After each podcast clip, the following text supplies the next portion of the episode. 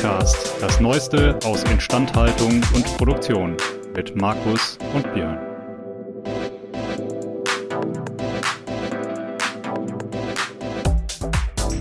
An dieser Stelle ein Dank an unseren Sponsor, denn dieser Podcast wird Ihnen präsentiert von Belfor DHD. Die Belfor DHD arbeitet jährlich an bis zu 3000 Maschinen und Produktionsanlagen von unterschiedlichen Herstellern. Das macht die Belfor DHD zu dem Dienstleister, wenn es um die herstellerunabhängige Wartung, Reparatur und Überholung von Maschinen und Produktionsanlagen geht. Mehr Infos zu unserem Sponsor finden Sie über den Link in den Show Notes. Herzlich willkommen zurück hier bei unserem kleinen FVI-Podcast. Mir gegenüber sitzt der gut aussehende, jetzt noch mehr grinsende Markus Ahorner und das trotz leichtem Zahnweh. Hallo Markus. Hallo Björn, Zahnweh ist fast wieder vorbei. Das ist sehr gut. Das ist sehr gut. Äh, durch präventive Instandhaltung oder durch? Nee, korrektive Maßnahmen. Korrektive Maßnahmen. Ich, ich, bin okay. einfach so ein Antityp und habe dann eben auch Antibiotika mhm. genommen. Ja, ich hoffe, das äh, war ansonsten nicht so schlecht für dein Leben. Proaktiv, aber Antibiotika. Hm, pro, äh, besser als Probiotika in dem Fall. Funktioniert das Antibiotika zu nehmen mit probiotischem Joghurt? Ja, kommt drauf an, ob du rechts oder links drehst. Dann, dann äh, wird dann Energie freigesetzt ähm, in größeren Mengen. Ist das wie das Materie sind, und Antimaterie? Das sind linksdrehende Milchzähne, glaube ich. Ah, okay, das sind äh, die, die dann von den Eltern rausgedreht werden. Der die 20 und die Tür. okay. Ähm, gut, bin gut vom Thema wegkommen. Das wäre das erste Mal in diesem Podcast. Wird hier nicht passieren würde ich sagen, reden wir erstmal darüber, was das Thema heute ist. Und okay. zwar soll es heute darum gehen, du hast ja trotz deines jung gebliebenen Äußeren eine gewisse Erfahrung, unter anderem im Großanlagenbau, im Projektmanagement. Deswegen haben wir viele, viele hundert Jahre ein wahrer Sinnmeister des Projektmanagements. Ja, ja. Und ähm, dementsprechend haben wir uns gedacht, da äh, Projekte und Projektgeschäft ja eigentlich in jedem Industrieunternehmen heutzutage zum Brot- und Buttergeschäft gehören, ist aber nicht immer an jeder Stelle bis zum Schluss korrekt gemacht wird. Ja, manchmal auch schon am Anfang nicht. Ja, also ich sag mal so, der Anfang ist ja meistens, da merkt man das ja noch nicht so.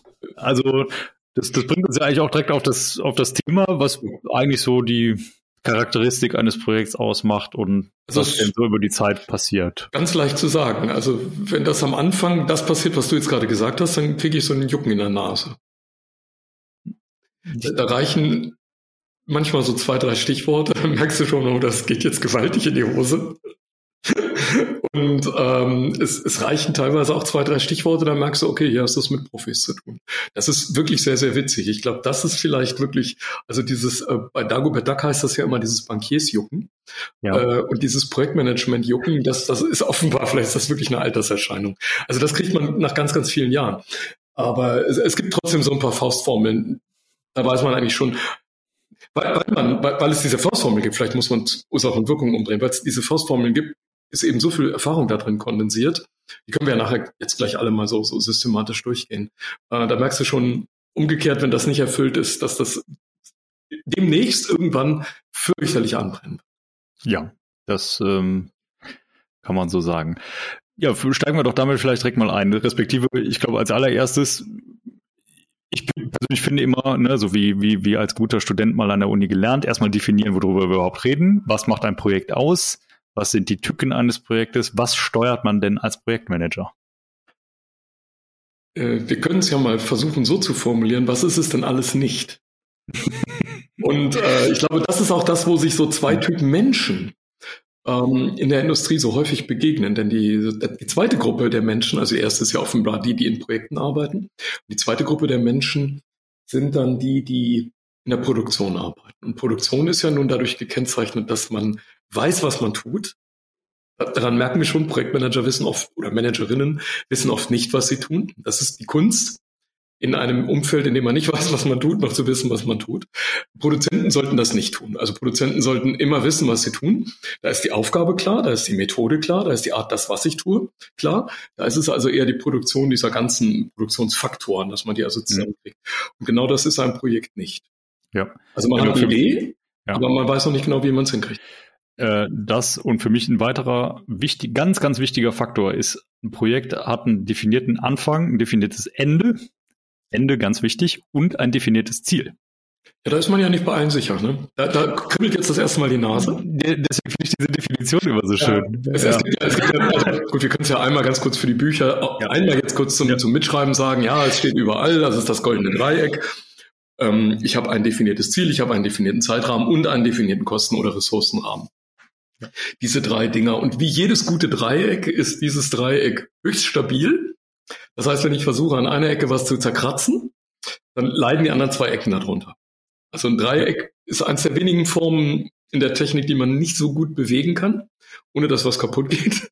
Und so ist das bei Projekten auch. Also wenn man an einem dieser Dreiecken kratzen kann, dann hat man eigentlich schon bei der Definition dieser, dieses Budget oder Zeitrahmens oder bei der Zieldefinition wahrscheinlich das erste Mal schon daneben gelegen. Das ist, glaube ich, nicht so schlimm, weil das eigentlich ständig passiert. Also die wenigsten Projekte werden, werden zu einem bestimmten Zeitpunkt tatsächlich so fertig. Ich meine, manche schaffen das es gibt ja Elbphilharmonien, die brauchen deutlich mehr Geld und auch ein bisschen mehr Zeit. Dafür wird es dann auch besonders schön. Was man natürlich immer machen kann, ist diese Ziele dauernd unterwegs noch verschieben. Dann kostet es noch ein bisschen mehr und dauert noch ein bisschen länger. Habe ich mir sagen lassen, ist gar nicht so gut, wenn man das tut. Es klappt vor allem immer. Ja, genau. Genau das habe ich mir auch sagen lassen. Ähm, gut, ein, ein weiterer Faktor, ein weiteres Charakteristikum, was sich eigentlich ähm, ja mehr, mehr oder weniger daraus ableiten lässt, was du eben gesagt hast, mit ein wenig Nachdenken, nämlich wie verläuft, verhält es sich denn mit dem Verlauf der Informationen über der Zeit in so einem Projekt? Also das ist, ah, das ist ein altes Credo von mir. Jetzt muss, muss ich dazu sagen, wir haben dieses ganze Projektmanagement-Thema ähm, noch ein zweites Mal vor, oh, wie lange ist das her? Das war so 2008, 2009 rum.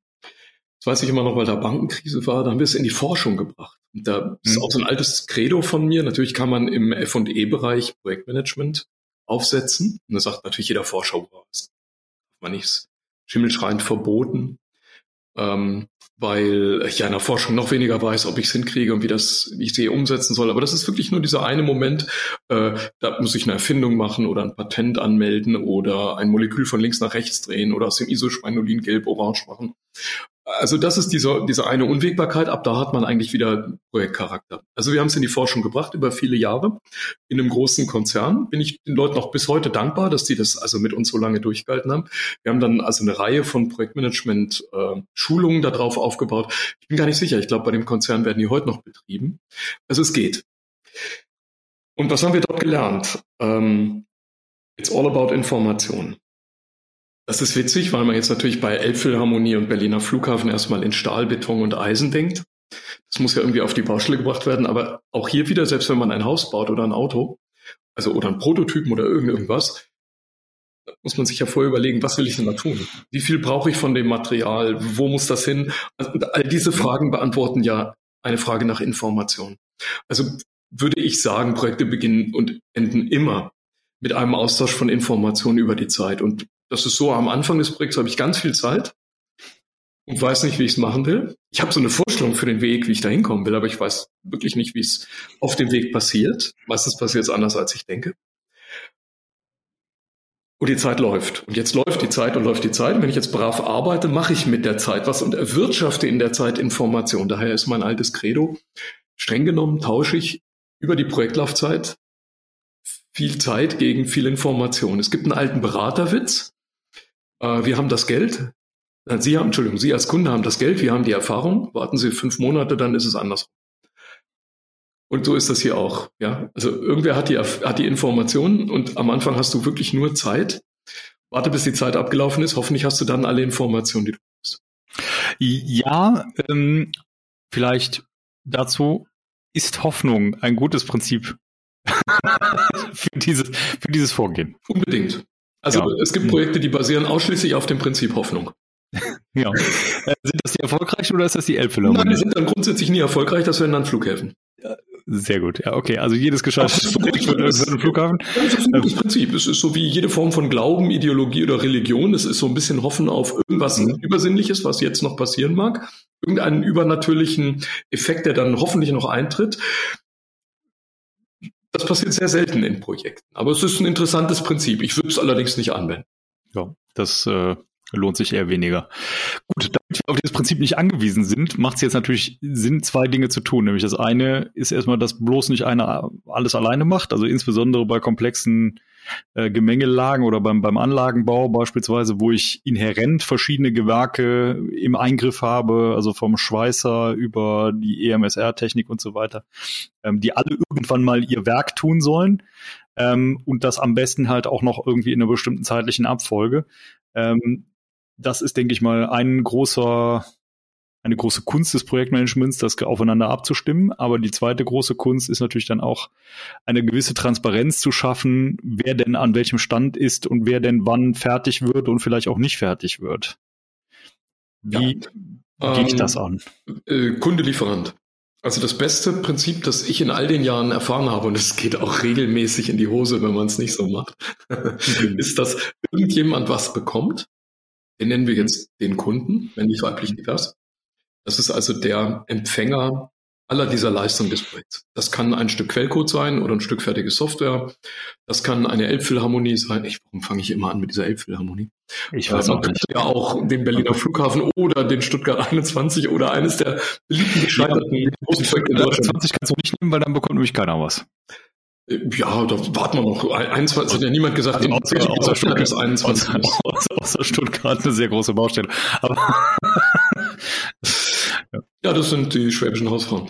ähm, aber also, ja, also Spaß beiseite, das ist natürlich gemein. Ne? Also es gibt irgendeinen Kunden, der äh, diese Leistung dieses Projekts, das was er erwirtschaftet, also ein Stück Produkt oder ein Stück Gewerk oder ein Stück Gestalt oder beim Schiffsbau ein ausgeliefertes Schiff, beim Flugzeugbau ein ausgeliefertes Flugzeug irgendwann mal bekommt und abnimmt. Und dann gibt es den, der das, der das tut. Das ist üblicherweise dann spätestens hier das Projektteam. Jetzt im, im klassischen Großanlagenbau ist das natürlich so, äh, da ist es ja nicht einfach. Also wir haben früher Chemieanlagen oder Kraftwerke irgendwo in den Dschungel auf die grüne Wiese gestellt, aber auch da ist immer ein Kunde. Nehmen wir das Beispiel ähm, Großkraftwerk, ja, Combined Cycle Power Plant, Gas, Dampf kombiniert dann musst du den Strom, der, das, der da erzeugt wird, ja irgendwie wegkriegen. Also irgendwo ist auch ein Kunde, der sagt, ja, ich möchte diesen Strom irgendwann mal verkaufen. Also ich bin jetzt zum Beispiel der, der dieses Umspannwerk und dann die ganzen Verteilanlagen und diese äh, Riesennetze dann dahinstellt, irgendwo in den Dschungel und dann in Malaysia und dann bis Kuala Lumpur dann irgendwann eine Leitung legt. Und selbst der hat ein, selbst der ist irgendwann Kunde in diesem Konstrukt und der, der es baut, das waren wir in dem Fall, die stellen ihm das Kraftwerk hin. Da ist dann eine Gasturbine bei und ein Riesengenerator und ein Gebäude drumherum und noch tausend von verfahrenstechnischen Nebenanlagen, die nennt man Balance of Plant und ein Leitsystem und ganz viel Elektrotechnik. So, und das sind deine ganzen Gewerke. Also letztlich kann man sich das Ganze vorstellen wie so eine riesige Sanduhr. Zusammengesetzt aus zwei Dreiecken. Jedes Dreieck ist ein Projektteam. Da, wo sich die Sanduhr trifft, da ist der oder die Projektleiterin des Kunden mit dem Projektleiter des Lieferanten. Unter denen ist jetzt ein Riesenprojektteam, die erzeugen jetzt diese ganze Information am Anfang. Und diese Information fließt ständig hin und her. Die wird also auf der einen Seite, das sind unwahrscheinlich viele Details, ja. Aber der Witz ist, das so aufzukochen, dass das irgendwann bei dem Projektmanager, ich verwende jetzt der Einfachheit halber immer die männliche Form, bei dem Projektmanager so zusammenläuft, dass der ungefähr weiß, was passiert, welchen Einfluss hat das auf das Ziel, auf den Termin und auf die Kosten. Das sind die drei Sachen, die er immer anguckt. Auf der anderen Seite bei dem Kunden passiert genau das Gleiche. Der sagt, kriege ich das, was ich haben will? Bleibt es immer noch im Termin, an dem ich das bekommen will? Und sind das immer noch die Kosten, die ich dem irgendwann bezahlt habe? Denn wenn das das Budget übersteigt, werde ich es ja trotzdem irgendwann auf den Tisch kriegen. Zumindest werden wir verhandeln müssen. Also haben beiden Interesse, dass auch dieses Budget die ganze Zeit kontrollierbar bleibt. Und wie die Aufgaben jetzt zwischen diesen beiden verteilt werden, das nenne ich immer gerne diese Division of Works. Das heißt, irgendwie muss einer mal niedergeschrieben haben, damit das alles passiert, egal was das geht auch, wie gesagt, bei einem Stück Quellcode, es klappt auch bei einem Haus. Das ist immer dasselbe Prinzip. Man sagt sich ungefähr, das soll das Ergebnis sein. Und welchen Teil davon machst du, Björn, als Kunde? Und welchen Teil mache ich davon, Markus, als Projekt, der dir das zuliefern soll? Und diese Division of Works, die kann ich jetzt beliebig zerteilen. Ja. Ich glaube, das ist ein ganz, ganz wichtiges Prinzip, was du eben gesagt hattest, dass du vor allen Dingen eine, eine Quelle hast, in der die definitive Information liegt. Ähm, es gibt ja dieses schöne Zitat von General Eisenhower, Plans are nothing, planning is everything. Ja. ja. was ist damit gemeint? Also, was man nicht machen soll, ist einen Plan machen. Ja. Jetzt kommt ein Und. Denn den ersten Teil soll man machen, aber den zweiten jetzt nicht mehr. Also man soll einen Plan machen, ja. Was mhm. man nicht tun soll, ist zu hoffen, dass dieser Plan so eintritt. Was der gute Eisenhower, der hat ja immer einen Krieg gewonnen. Also Eisenhower war der, deswegen zitiere ich den so gern. Eisenhower war der Oberbefehlshaber der alliierten Truppen im Zweiten Weltkrieg auf der ganzen europäischen Seite, hat das Unternehmen Overlord organisiert. Das war die Landung in der Normandie. Der hat einfach Milliarden von Aufgaben äh, parallel bewältigen müssen. Und er brauchte ja ein Vorgehen, dass er wiederum allen anderen in diesem Riesenkonstrukt, ich meine, alle alliierten Truppen, das waren Kanadier, Italiener, Polen, Engländer, Franzosen, also aus, aus allen Herrenländern hat er diese Einzelgewerke ja, wieder zusammenbringen müssen und alle brauchen ja Instruktionen. Also das, ich muss denen ja irgendwas vorgeben. Also ich muss ja auch ungefähr eine Vorstellung haben, in welcher Reihenfolge ich welche Dinge mache. Militär ist ja nun immer so ein martialisches Beispiel, aber es ist insofern wie eine Großbaustelle, weil es auch zu einem Riesenteil aus Logistik besteht. Damit diese Sachen in der richtigen Reihenfolge passieren, das muss ich. Und das Planen ist nicht ein Plan. Das, der eine Plan ist zufälligerweise ein Outcome, ja. ein Resultat meines Planungsvorgangs, aber der ist nach 20 Sekunden obsolet und dann wird er wieder überholt. Das heißt, dieses Planen ist ein beständiges Vorgehen. Ja. Und ich glaube, der dümmste Fehler, den man machen kann, ist, also der allerdümmste ist natürlich gar nichts zu planen. Das ist dann immer, dann bist du beim Prinzip Hoffnung. Aber der zweitdümmste Fehler ist, sagen, ich habe jetzt einen Plan. Jetzt wollen wir doch mal gucken, ob der eintritt. Da kann ich dir jetzt schon sagen, öh, nein. Ja. Das wird so nicht passieren. Ne? Aber dieses ständige daran herumplanen und immer wieder zu reagieren und sich immer wieder auf neue Situationen einzustellen, das ist die Idee des Plans. Ja. Ja. Ähm, respektive gerade bei hochkomplexen Sachlagen wird es, glaube ich, kein Mensch schaffen, ähm, ja, einmal einen Plan auszulegen und den nie wieder anzufassen. Ne? Also dieses Replanning äh, ist etwas, was man sehr, sehr häufig tun muss, leider. Wir hatten mal was aber auch sehr nervig ist. Wir hatten einen lustigen Fall, das war vor, vor vielen, vielen Jahren.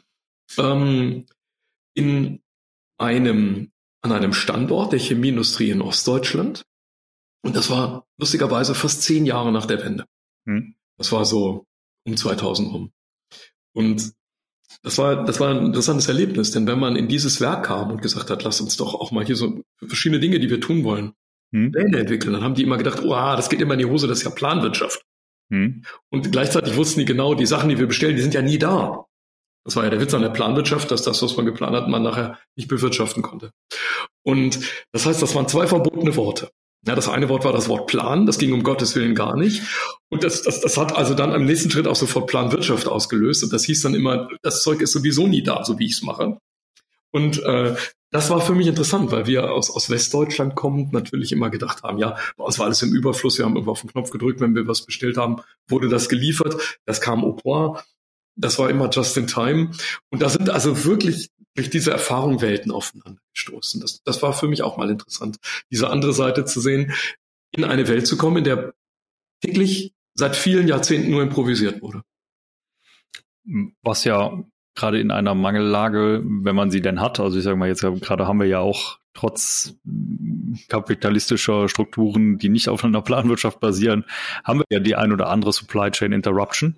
Ähm, dementsprechend, das kann ja manchmal auch ein riesiger Vorteil sein, diese, diese Fähigkeit zu haben. Also im, im Sinne der Resilienz ist es natürlich gut, beides zu können. Ne? Wir haben jetzt gerade ein Problem, ich glaube, wir haben eine geistige Mangellage, da sind wir nicht so besonders resilient.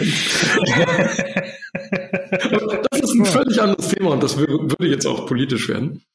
Ähm, aber ich glaube, die, die, Kernidee ist tatsächlich, ähm, wir, wir, können das ja nochmal von einer ganz anderen Seite aufzäumen. Wir haben doch vor, vor zwei Wochen, vor vier Wochen, vor acht Wochen und vor einem halben Jahr den Begriff der Entropie bestimmt mal benutzt.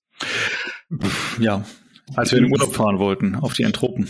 Die, das sind ja entropische Verhältnisse. Mhm. Und diese Entropie heißt doch folgendes. Wenn ich nichts tue, dann gibt's Milliarden von Zuständen, die sich einstellen können. Und so ist das in Projekten auch. Also von alleine ist einfach die Chance, dass das, was ich bevorzuge, zufälligerweise herauskommt, so unwahrscheinlich, dass es von alleine nicht passieren wird. Und hm. das ist ein weiterer Grund für Pläne, die Entropie des täglichen Lebens. Es gibt einfach Millionen von Zuständen. Und warum sollte der rauskommen? Der für mich der günstigste ist. Also muss ich Arbeit in dieses System reinstecken. Mhm und sagen, ich, ich will das so haben. Ich möchte aktiv Maßnahmen ergreifen. Und um diese Maßnahmen zu finden, ist auch, auch hier das Planen eine sinnvolle Tätigkeit. Ja. Es gibt einen schönen LinkedIn-Beitrag von dir. Also, um ehrlich zu sein, wir orientieren uns hier generell an den LinkedIn-Beiträgen, die du in letzter Zeit Ich hoffe, alle sind schön. Es sind, es sind alle schön. Das muss ich doch nicht extra dazu sagen. Im Schluss sind sie schön doof, aber das. das nein. Och. Nein. Ähm, aber ein Buch, wozu ich leider überhaupt nicht sagen kann, weil ich es leider nicht gelesen habe, was oh. du aber schon mehrfach erwähnt hast, ja, jetzt kommt's. nämlich äh, von Ro Roland Huntford, Scott und Amundsen, dramatischer Kampf um den Südpol. Ja, das es, es, gibt so ein paar. ja, das. Ach, jetzt hast du mein Herz erwärmt. Es ist ein kaltes. Das also ist meine Aufgabe. Südpol ist ja insgesamt ein kaltes Thema, aber mein Herz wird warm, mhm. wenn ich an diese Meisterleistung denke. Es, es gibt so ein paar wie soll ich sagen, so, so typische Vorgehen in der Geschichte der Menschheit. Also es ist natürlich ein großes Thema, sehr philosophisch, aber an denen man wirklich ablesen kann, was man mit Projektmanagement erreichen kann. Mein super Monster-Lieblingsbeispiel ist ja immer diese Mondlandung, Space Race. Ähm, in zehn Jahren schicken die Amerikaner einen Menschen auf den Mond. Das ist ungefähr 1960 oder 61 und alle ihre Raketen sind auf der Startrampe schon teilweise explodiert. Also es ist, die Amerikaner sind in einem desaströsen Zustand und schaffen das. Das ist, glaube ich, ein super Beispiel, wie die NASA damals die Mondlandung durchgeführt hat. Denn sehr viel komplexer kann man es, glaube ich, in der Geschichte der Menschheit nicht mehr finden. Aber ein Beispiel für ein sehr kleines und sehr schlagkräftiges Projektteam war der Kampf, muss man sagen. Es war damals ein Wettlauf der Norweger, damals eine ganz, ganz junge Nation, ich glaube aus schwedischer Geschichte kommt, ähm, sich freischwimmend, ja, in der Geschichte der europäischen Staaten und das gleich mit Hilfe so einer nationalen Meisterleistung, also diese ähm, äh, Arktis- und Antarktisforschung hatte in Norwegen um die Jahrhundertwende vom, 8, vom 19. zum 20. Jahrhundert einen ungeheuren Stellenwert, der der bekannteste ist, glaube ich, auch bis heute noch der Friedhof Nansen und mit seinem Schiff der, der Fram, der dann äh, Grönland durchwandert hat und die Fram hat er dann dem Roald Amundsen geliehen. Oder der hat ihn so lange bequatscht, bis er das dann irgendwann rausgerückt hat. Amundsen hat sich über Jahrzehnte, muss man sagen, gemeinsam mit seinem Bruder auf, auf solche Expeditionen vorbereitet. Er hat unter anderem die erste Durchquerung der Hardanker Widder unternommen. Das ist ein Hochplateau. Wer da mal war, der weiß, wie man da frieren kann. Im Winter dann noch mehr. Und da hatte er diese erste Winterdurchquerung mit seinem Bruder, da wären die fast, glaube ich, in so einem Schneeloch erstickt, vorgenommen. Das, das war, machte man damals nicht, ja. Also der war sehr gut vorbereitet. Das ist Regel Nummer eins, die man lernen kann fürs Projektmanagement. Sei vorbereitet, verstehe dein Fach. Ich bin überhaupt kein Fan dieser amerikanischen Idee. Gib mir irgendein Projekt, steht egal, ob ich das verstehe oder nicht. Ich manage dir das durch. Ich gucke immer nur auf Excel-Tabellen. Da, da, da glaube ich nicht so dran. Ich glaube, mhm. es bringt mehr, wenn man ein bisschen Erfahrung hat. Ähm, Amundsen hat sich in der zweiten Runde vorbereitet mit einer belgischen Expedition und hat dann die seit Jahrhunderten gesuchte Nordwestpassage gefunden mit der Belgicae.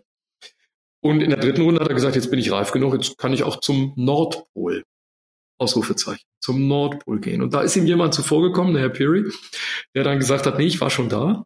Und Amundsen hat dann, und jetzt kommen wir zum Thema Tücke und Verschlagenheit, Tücke mhm. und Verschlagenheit. Er hat also seine Expedition nach wie vor ausgerüstet, hat gesagt, das macht überhaupt nichts, wir fahren auch zum Nordpol. Und nach dem Auslaufen hat er dann der erstaunten Weltöffentlichkeit Bescheid gegeben und hat gesagt, ah, wir fahren zum Südpol. Das wussten die Engländer nicht zu der Zeit, die da sich auch seit der Scott auf der anderen Seite als Expeditionsleiter der äh, Engländer hatte sich auch jahrzehntelang darauf vorbereitet, Allerdings auf eine etwas merkwürdige Weise. Er ist also kalt überrascht worden von der Amundsenischen Ankündigung. Und Scott war auch vorbereitet und das hat er immer gesagt, indem er gemeint hat, nö, wir machen das immer so, wie wir das seit 200 Jahren in der englischen Marine machen. Also der war absolut lernresistent, mhm. äh, hat auch Beratung, überhaupt kein Thema, nach dem Motto, guck mal bitte du auf meine Schulterklappe. Hier steht, dass ich das besser weiß. Und von irgendwelchen Völkern wie Inuit, die seit tausenden von Jahren im Schnee lernen, erleben. Entschuldigung, da haben wir überhaupt keine Lust von zu lernen. Zum Beispiel äh, Inuit tragen Pelze und bewegen sich langsam, damit die in der Antarktis nicht schwitzen. Der Amundsen hat das übernommen. Der hat also ständig gelernt von den Urvölkern und die Methoden adaptiert. Adaption, ne, wichtiges Thema. Und der Scott hat gesagt, nö, das, das machen wir gar nicht. Wir Engländer wissen, wie sowas geht. Und Skifahren tun wir auch nicht. Wir ziehen unsere Schlitten. Und wir nehmen auch keine Hunde. Hunde grundsätzlich mal nicht. Hunde sind der beste Freund des Engländers bei der, Hag, bei der Jagd. Und wir nehmen Pferde. Jetzt sind Pferde, wie man sich so denken kann, nicht die erste Wahl, ähm, mit der man an den, an den Südpol zieht. Und noch einen Trumpf, Trumpf obendrauf. Wir nehmen Motorschlitten. Motorschlitten waren um 1910 nagelneu erfunden. Prompt ist ihm einer beim Entladen ins Eis gefallen. ins Eismeer, der war dann weg. Und der andere hat nach wenigen Tagen aufgegeben, weil der in dem Schnee noch nie erprobt war. Noch eine gute Regel fürs Projektmanagement, niemals Innovationen ausprobieren. Das geht immer in die Hose. Also das kannst du überall auf der Welt machen und in allen Situationen nur bitte nie in Großprojekten. Das geht völlig immer den Bach runter. Ja, und also kann man sagen, Scott hat auf der gesamten Fahrt jeden möglichen Fehler mindestens einmal begangen, teilweise auch durch Resistenz zwei oder dreimal, zu wenig Vorräte angelegt, die Vorratszelte schlecht gekennzeichnet, sich auf das Prinzip Hoffnung und Glück verlassen. Ähm, wenn man die Tagebücher, das habe ich gemacht, der Engländer aus der Zeit liest, dann steht da immer drin, oh, das Wetter ist miserabel und wir sehen und hören nichts und es ist kalt und es ist immer Sturm. Und das war immer dieses Prinzip Hoffnung, eigentlich müsste es doch jetzt mal schön sein, denn wir wollen doch auch zum Südpol. Und wenn man dann dagegen die Geschichte der Norweger liest, die sagen immer, boah, es war gar nicht so kalt und oh, heute war mal ein bisschen Wind. Und da war mein Sonnenstrahl, das ist ja toll, das ist ja wie Mallorca. Also die haben in der genau selben Situation einfach das komplett unterschiedlich wahrgenommen, weil die besser präpariert und ja. besser trainiert und ihre Vorratszelte besser angelegt hatten. Die hatten zu jedem Hosenträger zwei Sicherheitsnadeln und drei Gürtel. Die haben einfach bis zur letzten Sekunde ihre Ausrüstung perfektioniert und immer wieder mit rustikalen, haltbaren, handhabbaren Methoden. Da könnte ich jetzt eine Woche weiter erzählen, wer das Buch mal lesen kann. Da steht eigentlich alles drin, was man über Projektmanagement lernen kann. Es ist, merkwürdigerweise steht das natürlich nicht drauf. Sagen, es ist das beste Buch über Projektmanagement, nur man kommt nicht auf die Idee, dass es eins darüber ist. Wir können das aber natürlich äh, auch wieder in den Show Notes verlinken. Aber sollten wir tun. Ja. Sollten wir tun. Also wer das mal lesen kann, es ist ja. absolut eines der lesenswertesten Bücher zu dem Thema, die ich je in die Finger gekriegt habe. Und ich habe wirklich versucht, alles Mögliche über das äh, Thema zu lesen, weil es eben auch, man lernt ja nie aus. Das kann einen, glaube ich, bis ins hohe Alter beschäftigen. Ja, absolut. Du sagtest eben noch ein weiteres Beispiel, was auch ein wunderbares Beispiel für Projektmanagement ist und auch für ein, zwei andere Prinzipien, die, sagen wir mal, nicht in jedem Projekt relevant sind, aber insbesondere in diesem Projekt, nämlich das Apollo-Programm oh. der Amerikaner.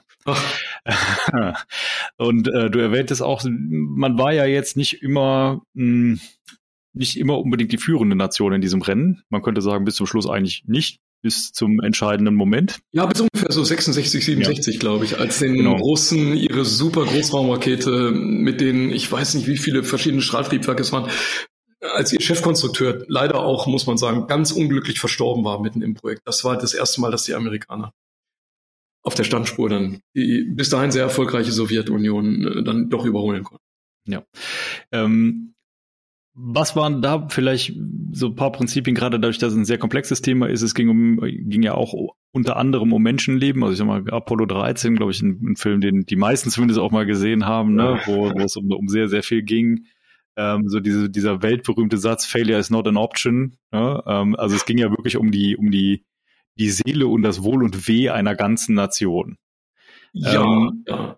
ja. Also das glaube ich, das ist der Satz, der einem sofort einfällt mhm. beim Apollo-Programm oder sogar beim ganzen Space Race. Es waren mehrere Programme. Äh, Mercury, Germany und, und am Schluss dann Apollo. Aber ich glaube, der, der, der entscheidende Punkt war das Zerlegen. Hm. Das, das war, glaube ich, die Schlüsselsituation, als die gesagt haben, wie, wie kommen wir eigentlich verflixt nochmal von der Erde zum Mond? Und irgendein kluger Kopf, der auch, glaube ich, das ist vielleicht auch eine Regel fürs Projektmanagement, einfach an allen Institutionen vorbeigegangen ist, weil er bei seinen eigenen Chefs nicht mehr durchkam. Er hat dann irgendwann gesagt, lasst uns das in drei Teile zerlegen. Es gibt zahllose intelligente und wirtschaftliche und auch technisch bewältigbare Methoden, wie man von der Erde zum Mond gekommen wäre. Aber die hätten alle die Zeit überschritten. Man hätte das in dem Jahrzehnt mit großer Wahrscheinlichkeit nicht geschafft. Was hat man also gesagt? Man hat dann diese Option gezogen, die dieser eine Mensch dann vorgeschlagen hatte, nämlich das in drei Teile zu zerlegen. Und die drei Teile, die hat man dann geklont und wie so ein Film rückwärts wieder ablaufen lassen. Die drei Teile hießen, und da jetzt kommen wir zu dem Begriff der Arbeitspakete. Ja, also wie zerlegt man Dinge, von denen man nicht weiß, was man eigentlich tun will, in Dinge, die man dann auf einmal tun kann. Durch Magie des Zerteilens. Und äh, Teil eins war zu sagen, wir müssen als erstes mal weg von der Erde. Das ist gar nicht so trivial, weil die Erde, das merkt man ja immer, wenn man aus dem Fenster guckt, und sich zu weit rauslehnt, äh, einen anzieht. Das machen Erden. Und Erden machen das eben auch mit Raumschiffen. Das heißt, die sind da so brutal beim Anziehen, dass man als erstes schon mal nicht wegkommt. Man muss also aus diesem Schwerefeld der Erde mal heraus. Das zweite ist, wenn man das geschafft hat, ja, dann hat man schon mal, also den größten Teil der Saturn V Rakete verfeuert. Ähm, und dann muss man den zweiten Teil machen. Man muss also irgendwie von der Erde zum Mond. Und auf dem Mond hat man jetzt wieder so eine ähnliche Situation. Das heißt, da ist ja auch Anziehung allerdings nur ein Sechstel. Aber auch da muss man von der Umlaufbahn, in die man jetzt neu eintritt, also erster Schritt raus von der Erde auf, auf eine Umlaufbahn, dann weg von der Erde zum Mond, zweiter, zweiter Schritt. Und der dritte Schritt ist in der Mondumlaufbahn dann runter auf den Mond. Und dann muss man alles wieder zurückmachen, denn man will ja auf dem Mond nicht Weihnachten feiern. Also läuft der ganze Film wieder rückwärts, also vom Mond wieder hoch in die Umlaufbahn, von der Umlaufbahn wieder zurück zur Erde und dann wieder zurück zum in die, auf, zurück auf die, auf die Erdoberfläche. Und nachdem man gelernt hatte, das in diese drei mal zwei, also insgesamt sechs Schritte zu zerlegen, dann wurde auf einmal das Prinzip erkennbar, wie man das macht. Und ich glaube, das ist etwas, was wir alle lernen können. Wenn man komplizierte Aufgaben, von denen man keine Ahnung, dieses Slice the Elephant, ja, hm. Man immer sagt, die keine Ahnung, wie ich dieses Riesending zerlegen soll. Man das beginnt, ja. in, in, in logische Phasen, ich glaube, das ist der eine Schlüssel, also was folgt zeitlich aufeinander, aber auch in logische Pakete, was baut aufeinander, wie so ein Haus in Etagen zu zerlegen. Wenn man das, wenn einem das gelingt, dann hat man eine Menge Komplexität aus dem Gesamtproblem schon mal bewältigt. Das ist, äh, glaube ich, ein, ein ganz, ganz großer und stark unterschätzter Schlüssel, ähm, sich einmal Gedanken zu machen. Also was ich immer wieder feststelle, ja, was, was vielen unglaublich schwer fällt, ist mal in Worte zu fassen, wie sieht die Welt aus, wenn das Projekt fertig ist. ähm, also das klingt, das klingt jetzt total, klingt, klingt erstmal total bescheuert und, und total unrealistisch und auch, auch total, total einfach. Ne? Aber ich glaube, sich einmal die Frage zu stellen, was ist denn in, in konkrete Dinge runtergebrochen eigentlich das Ziel des Projektes und von da aus rückwärts zu denken, was muss passieren, damit das Projekt irgendwann fertig ist, ist, glaube ich, schon mal ein guter Schritt, um dahin zu kommen, was denn getan werden muss oder halt auch gerade wenn man ein Replanning machen muss, wenn man wenn man merkt, okay, irgendwas läuft mir komplett aus dem Ruder, dann kann ich von diesem oder durch diese Warte, wenn ich durch diese Brille schaue, kann ich viel viel einfacher Dinge wegschneiden, die vielleicht gar nicht unbedingt elementar erforderlich sind, sondern nur ein Vehikel, um irgendwie einen Schritt weiterzukommen. Und ich glaube, das ist etwas, was mh, hm, massiv unterschätzt wird an vielen Stellen, sich mal sehr bewusst zu machen, was ist eigentlich das, das, das inhärente Ziel eines Projektes. Ja, und das ist, es klappt in beide Richtungen. Wenn ich das nicht ja. tue, dann wird es mir immer einer wegtragen. Ja, genau. Ja, dann ja, habe ich diese, diese berühmten Moving Targets, dann habe ich auf der Elbphilharmonie auf einmal noch ein Schwimmbad und darüber eine Startrampe und darüber noch eine Tiefgarage. Man, man beachte die Reihenfolge, Tiefgarage obendrauf. Ne? Ja. Das ist aber auch der einzige Fehler. Der Rest war ja vollständig korrekt. Das war so geplant. war es ja geplant. Ja, genau. man könnte ja, man könnte ja am Berliner Flughafen auf die Elbphilharmonie bauen. Berliner Flughafen, da müssen wir gleich noch drauf kommen, wo da der Kardinalfehler aus meiner Sicht war, denn die haben alle drei. Das finde ich ja. halt das Faszinierende. Ähm, äh, äh, wirklich die Liste der gescheiterten Top-Großprojekte in Deutschland. Ich meine, da ist sicherlich endlos. Aber ich finde, die schönsten Beispiele der letzten Vergangenheit waren ja wirklich Stuttgart 21. Das ist, glaube ich, ein völlig missratenes Stakeholder-Management. Mhm. Ähm, bei der ja. Unter anderem. Ja, unter anderem. Also ich, also, also ich glaube, ja, ja. Für, für, was Gemeines, ja. das glaube ich, Stakeholder-Management ist schon ziemlich weit oben. Ja. Ähm, das, das zweite bei der Elbphilharmonie ist es, glaube ich, diese Moving Targets. Das könnte man ja eigentlich noch viel schöner machen. Mhm. Und das, wenn man das zweimal am Tag sagt, dann wird das wirklich auch viel schöner und auch eben ganz viel teurer. Und ähm, beim Berliner Flughafen, glaube ich, da ist es äh, eine ganz andere Geschichte gewesen. Da war es, glaube ich, so diese Idee, eigentlich brauchen wir gar kein Management. Die Ingenieure wissen ja, was zu tun ist. Das ist, glaube ich, auch so ein richtig beliebter Superdenkfehler. Ähm, das hat schon seinen Grund, warum es im Militär so viele Stufen gibt mit Leuten, die andere kommandieren. Und warum ja. die ganze Industrie und die katholische Kirche das seit vielen tausend Jahren machen. Ja, äh, respektive die Sache, die Sache ist halt auch die, du hast gerade einen schönen und auch entscheidenden Satz ge gesagt. Die Ingenieure wissen ja, was sie tun. Die Ingenieure wissen auch, was sie selber tun. Die wissen aber nicht, was die anderen tun. so, und äh, dementsprechend, du brauchst halt zum einen eine Instanz, die das wieder überwacht, dass alle auch das Gleiche verstehen, das Gleiche tun und das Gleiche wollen. Das ist, glaube ich, auch ein wichtiger Faktor. Also gerade bei Kunden-Lieferanten-Beziehungen, der Lieferant möchte ja völlig zu Recht sein Geld auch haben. Das ist aber nicht immer unbedingt, ähm, oder das ist nie kongruent mit dem, was der Kunde will, nämlich möglichst wenig Geld ausgeben. Das ist das eine. Das wird immer ähm, erzählt, aber eigentlich stimmt es nicht. Ja. ähm, und äh, das Zweite ist halt, wie gesagt, es, gerade wenn verschiedene Gewerke am Werk sind, habe ich natürlich nicht, nicht zwingend irgendwie eine, eine kongruente Handlungsweise. Und genau da kommt auch, glaube ich, der Punkt rein. Ähm, du hast eben mal gesagt, dass es ganz gut ist zu verstehen, was man tut. Ja, ich glaube, es ist aber auch gut zu trennen zwischen jemandem, der im Projekt arbeitet und der quasi das Projekt leitet. Weil wenn ich jemanden habe, der Teil eines Arbeitspakets ist und dort quasi tätig sein muss, kann er niemals neutral die neben ihm, neben ihm arbeitenden Gewerke monitoren und steuern. Also das heißt, du brauchst eine Entkopplung zwischen dem Management und der, und der Arbeit sozusagen. Ne? Also irgendwie, ja, irgendwann muss es managen ja, und irgendwann ja. muss es tun.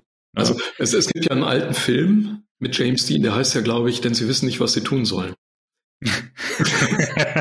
ja, ich glaube, so, glaub, das, das, das beschreibt es eigentlich. Ja. Ja, ähm, und das, das ist das. Die Leute wissen, was sie ähm, tun, aber sie wissen nicht, was sie tun sollen. Und das, das muss man ihnen vorgeben. Und das Ganze hat ja auch was von Koordination. Ich glaube, ein schönes Beispiel ist, nee, sag du, Entschuldige, sag du. Äh, James Dean ist doch der mit den Normen, oder? Das sind die James Dean-Normen, ja. James Dean, Entschuldigung. Ja. Oh. Ah. und ähm, dieses ganz zurück an den, an den Start mit dem Anlagenbau. Ich glaube, da sieht man das wirklich ja. bildschön. Ja. Da gibt's ja diese heutzutage Computer, Strom, Daten. Wo? Wo? Außerhalb Deutschlands. Ah, okay. Ja. Schwachstrom. Ja. Nicht Schwachkopf, das ist ein großer Unterschied. Da gibt's ja diese, diese Planungsmodelle, die ja eigentlich exakt das tun, dieses Concurrent Engineering, ja. Wo du zugucken kannst, also im Idealfall, ja, wie aus diesem Zusammenwirken, Magie der Verfahrenstechnik, Magie des Apparatebaus, Magie der Rohrleitungstechnik und dann noch der Wahnwitz der Gebäudeplanung von Statik bis zu, was weiß ich nicht, Innenausstattung, ähm, auf einmal viele Gewerke in genau dasselbe Ding arbeiten. Und da kann man das heute besichtigen. Das ist so toll, dass man durch die 3D-Modelle ja seit vielen Jahren komplett eigentlich durchspazieren kann auf einem Computer. Mhm. Aber davor, vor dieser magischen Zeit der, der Daten und der Computer, hat man ja auch schon Chemieanlagen und Großkraftwerke gebaut. Also auch da ist das gemacht worden. Da gab es das aus Papier. Und da war das Ganze schon genauso ein Hexenwerk. Und ich habe das mal erlebt in einem Projekt so als Berufsanfänger. Äh, da kommen wir vielleicht auch so zu dem nächsten Punkt, ja, dieses äh, Single Point of Truth oder Single Point of Contact hatten wir ja vorhin schon. Das waren ja bei diesen bei dieser Sanduhr, die wir da geistig aufgemalt hatten, war das dieser Punkt, wo sich diese zwei Projektleiter an der Spitze der beiden Dreiecke trafen. Das ist das, wo die Information über Menschen fließt. Aber jetzt gibt es das ja auch. Welche Information fließt denn da und welche ist denn richtig? Und ich habe das mal erlebt, dass wir in einem frühen Projekt noch im Basic Engineering dann was abgeben mussten und auf einmal stellte sich raus, das war noch so eine Übergangszeit, ja. Also ältere Ingenieure und Ingenieurinnen, die kennen das noch. Äh, da gab es diese berühmten SI-Einheiten. Die waren aber noch nicht überall so im Kopf drin. Da gab es also noch Bar Überdruck hm. und Bar Absolut. Hm.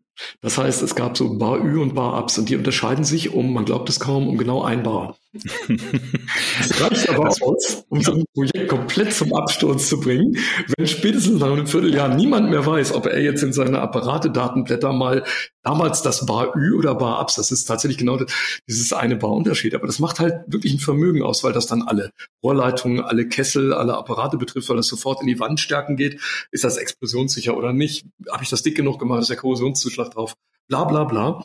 Also bin ich dann durchs ganze Haus gerannt und ich habe immer gemerkt, ich bin ein urschlechter Ingenieur, aber ich weiß immer, wo die Sachen sind. das, das sind die Leute, die Projektleiter werden. Also keine Ahnung von Technik, aber tolle Ablage. das ist eine gute Voraussetzung. Und ich wusste, wir hatten einen Kollegen in der Konstruktion, dem bin ich bis heute dankbar. Und der hat dann gesagt, Herr Aroner, damals hat man sich noch gesiezt in Unternehmen, Herr Aroner, das ist gar kein Problem, der hat immer eine Seite aufgeschlagen. Da war genau das Blatt, das ich gesucht habe. Da waren auch die fünf Blätter davor drin mit allen verschiedenen Revisionen. Der hatte einfach immer alles. Hm. Das Neueste, das war jetzt das Geheimnis, das lag bei dem immer oben. Das ist also an sich schon ein Geheimnis, ja. Und durch alles andere hatte er einen roten Strich quer rüber gemacht. Da wusste man immer, so ist das mal passiert, aber das gilt heute nicht mehr. Und dann bin ich also hingegangen und habe in dem gesamten Projekt bei allen Beteiligten dann alle Bar Üs und Bar Abse und alle Temperaturen in Kelvin und in Celsius und was weiß ich noch für einen Unsinn, alles wieder in Ordnung gebracht. Und das war dann auf einmal dieser Single Point of, of Information oder of Truth oder so. Also da geistert, das geht ziemlich schnell in Projekten, dass auf einmal alle Informationen mhm. durcheinander geht bei Dingen, von denen jeder Einzelne völlig trivial ist. Das ja. reicht für einen massiven Absturz. Und sowas bringt einen Berliner Flughafen dann zum Kollabieren. Ne? Ja. Nachdem du dann alle Drücke korrigiert hattest, traft ihr euch dann an der Bar? Wir waren dann in der IG Druck und Papier, hm. weil wir eine Interesse, eine Informationsgemeinschaft gegründet hatten. und dann, an der Bar den Rest dann zu uns genommen. Ja. ja. An der Druckbar. Ähm, da gibt es auch eine Messe, glaube ich. Ist nicht in Düsseldorf die Druckbar? Druckbar? Oh, oh Gott, lass das. Das, das mag sein. Das mag Schlecht, sein. Schlechter Messewitz. Ja. Ähm, so, wir haben uns jetzt mal so durch die, die Untiefen des Projektes äh, schlawinert. Eine Sache stellt man aber auch häufiger fest. Ganz häufig fängt man ja an, das Projekt schon am Anfang zu verstolpern. Und zwar, indem am Anfang mit dem guten Wissen, man hat ja noch Zeit. Oh ja. Ähm, der Projektbeginn latent verstolpert wird. Also das heißt, man fängt an, sich abzustimmen und oder fängt auch gar nicht an und stimmt sich weiter ab. Und stimmt sich weiter oder ab. diskutiert über die Ziele oder genau. über die, am besten Politik in Unternehmen. Ja. Oder Stakeholder Management, das ganz am Anfang, wenn es noch gar nichts zu managen gibt, erstmal überlegen, wer sind überhaupt alles diese Stakeholder? Dann mache ich eine riesen Risiko-Stakeholder-Analyse. Also man kann die Zeit rumbringen, das stimmt. Ja. Problematisch an der Geschichte ist halt, das haben wir auch schon mehrfach festgestellt, ähm, dass dann natürlich nie irgendeine Struktur ans, ans Laufen kommt, die ja genau diese, diese ganzen Instrumente, die, über die wir eben gesprochen haben, Single Point of Context, Single Point of Truth, sondern es wird was gewurstet.